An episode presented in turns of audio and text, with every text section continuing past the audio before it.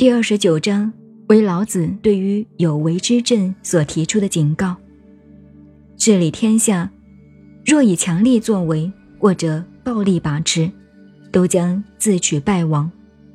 世间的物性不同，人性个别，为政者要能允许差异性和特殊性的发展，不可强行，否则就变成削足适履了。所以，理想的政治。应顺其自然，因势利导，要舍弃一切过度的措施，去除一切酷烈的证据，凡是奢费的行径，都不宜施张。